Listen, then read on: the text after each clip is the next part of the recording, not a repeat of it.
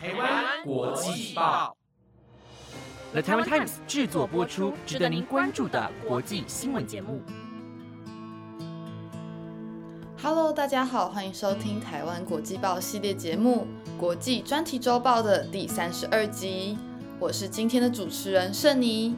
我们将会在每个星期日的中午更新节目，带大家深入了解国际上重要的时事。用不同面向看待新闻议题，希望节目能够在未来符合你们的期待。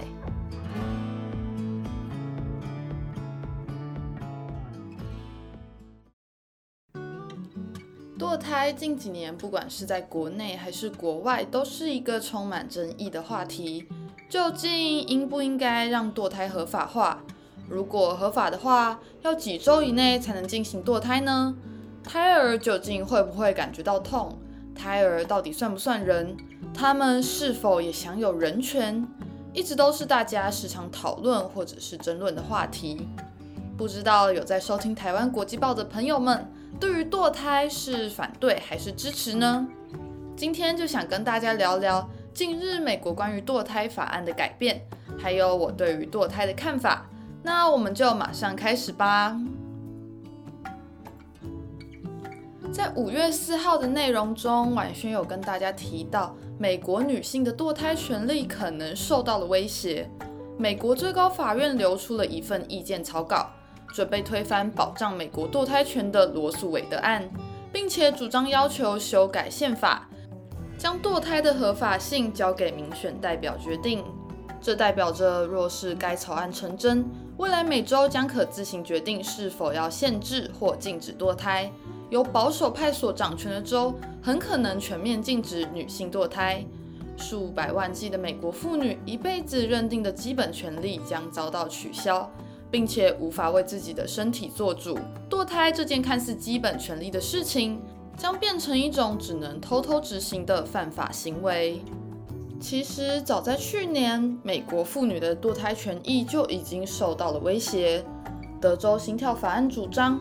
母体受孕后，在孕期的第六周时，胚胎的心脏发育出了心跳的阶段，因此被视为胎儿，并且成为独立的生命体。堕胎就等于杀死这个生命。这个法案在去年九月生效，对妇女堕胎做出近半世纪以来最大规模限缩。一旦医护人员能够侦测到胎儿心跳，大约为妊娠六周之际，就禁止进行堕胎手术。甚至连遭到性侵或乱伦而怀孕的案例也不例外。对于性侵乱伦部分的怀孕女性能否堕胎，大家应该比较有共识。那我们就针对六周的部分来讨论。很多女性都表示，从等待到下次的经期时间，发现生理期延后，最后确定自己怀孕。需要和家人或伴侣沟通，考量到各种因素才能决定是否进行堕胎。单单六周其实对于一位孕妇是绝对不够的。另外，与德州不同的波兰，因为信奉天主教，所以只有在强奸、乱伦或保护母亲生命的情况下，女性才能终止妊娠。因胎儿缺陷而堕胎则属于违宪。反对堕胎者表示。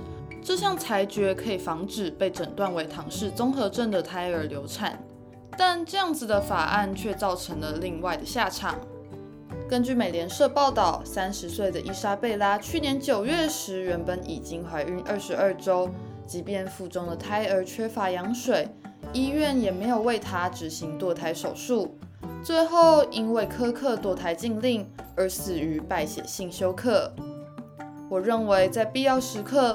医护人员必须做出专业判断，而政府也必须要保障医护人员的权益，让医护人员不会因为堕胎而违反法律，导致像伊莎贝拉类似的事情再度发生。波兰的抗议者们表示，趁新冠大流行强迫改变法令的方式令人难以置信，他们试图利用宗教来剥夺一半公民的权利。然而，这背后其实都是为了权力。一些舆论以及专家都认为，波兰当局想利用堕胎禁令讨好天主教会，因为天主教会在波兰仍有很大的影响力，它长期督促全面禁止堕胎。如果真的是为了讨好天主教会，那我个人认为这是十分自私的选择，因为他们的政治追求和信仰因素毁掉的却是一条人命。明明反堕胎法就是强调着生命权的重要性，又怎么能因为政治的考量而牺牲他人的性命呢？反堕胎组织德州生命权也设立了吹哨者网站，提供民众匿名举报协助人工流产的所有人员，包含当事人的朋友、医师，甚至是在往诊所的司机。其立法部主任西格发表示。这项法律并不是针对妇女，而是谴责由堕胎赚取利益的人，也就是堕胎产业。所以这并不代表应该窥视别人是否打算堕胎。我们先不论这个网站的合理性，这个也让我们更加注意到堕胎密医带给孕妇的风险。美国总统川普上任以来，许多保守派管理的州都试图以严苛法案禁绝堕胎。然而，许多研究都早已证明了，堕胎需求永远都不会消失，只会迫使女性转向非法秘医。一九五六年登载于美国产科与妇科的期刊中，非法堕胎秘医竟然使用一款名为莱苏尔的知名消毒剂注入孕妇子宫。两位阿肯色州大学医学院的专家发现。至少有四位十八至三十五岁的女性接受这种消毒剂堕胎法，导致阴道大量出血、肝肾功能失常。即使医生紧急输血、施打抗生素并刮除子宫坏死组织，最后仍有一位不幸丧命。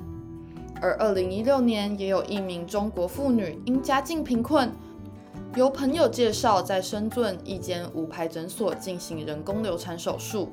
但手术却导致子宫破裂，小肠也受到严重感染。在切除手术后，目前已失去小肠消化的功能，未来也无法再生育。秘医往往使用骇人听闻的方法，轻则让女性生理机能永久受损，重则残忍夺去她们的性命。禁止堕胎，真的就能让人把小孩生下来吗？我认为，一个确定自己无力抚养小孩的女生，应该会想尽办法阻止这个生命加入自己的生活。就在德州的心跳法案通过之后，邻近的州开始接受到来自德州想堕胎的妇女。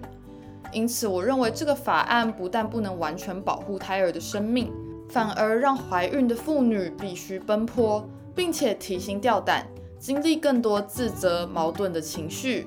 而且陷入更多不确定的风险。我觉得，如果真的是要保障一个胎儿的生命，与其直接禁止妇女堕胎，不如制定更好的福利政策，保障妈妈跟小孩都有一定的生活品质，或是拥有专门的收容组织，这才是维护胎儿和妇女的好办法。其实，我个人认为，堕胎没有一定的对或是错，因为每个人的情况都不一样。不应该用同样的标准来评判，但是在这次我查资料的过程中，其实看到了很多自私的言论，说什么不做好避孕措施就必须负起责任，但其实这个世界上根本就没有百分之百的避孕方法啊！所以我也有些话想送给一些比较激进的反堕胎人士，就是不要把你的慈悲心强加在一个人身上。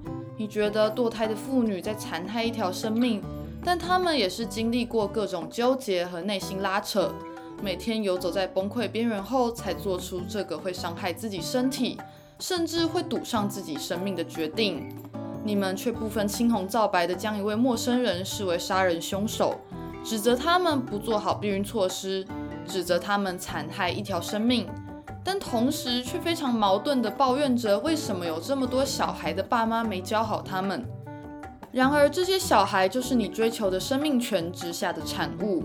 有一部分的他们没有家庭的温暖，没有足够的经济环境支撑他们的童年。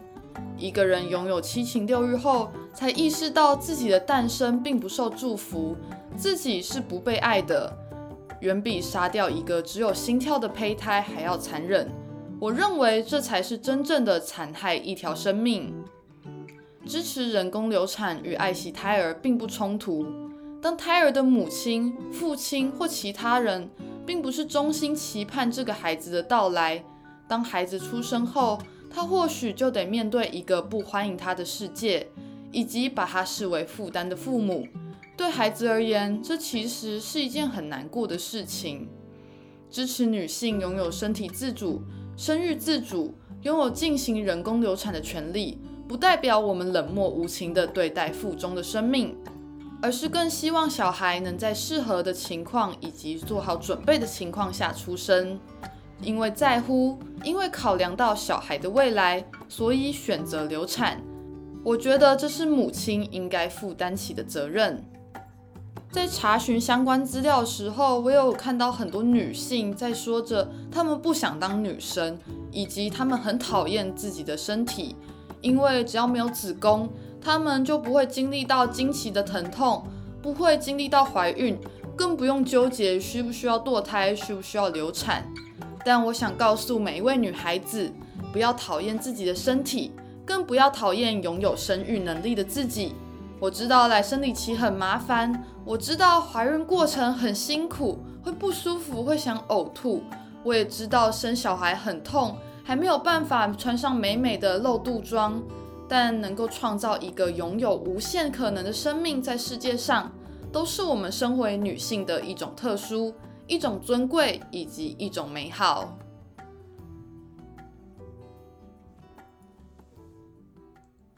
最后，非常感谢你听到了节目的尾声。针对今天的内容，如果你有什么想法，或是有什么期待听到的主题，都非常欢迎你透过留言或是 email 跟我们分享或讨论。那今天的国际专题周报就到这边先告一段落喽。下礼拜的同一时间，一样会是由丽莲来主持。那我们两个星期后再见，拜拜。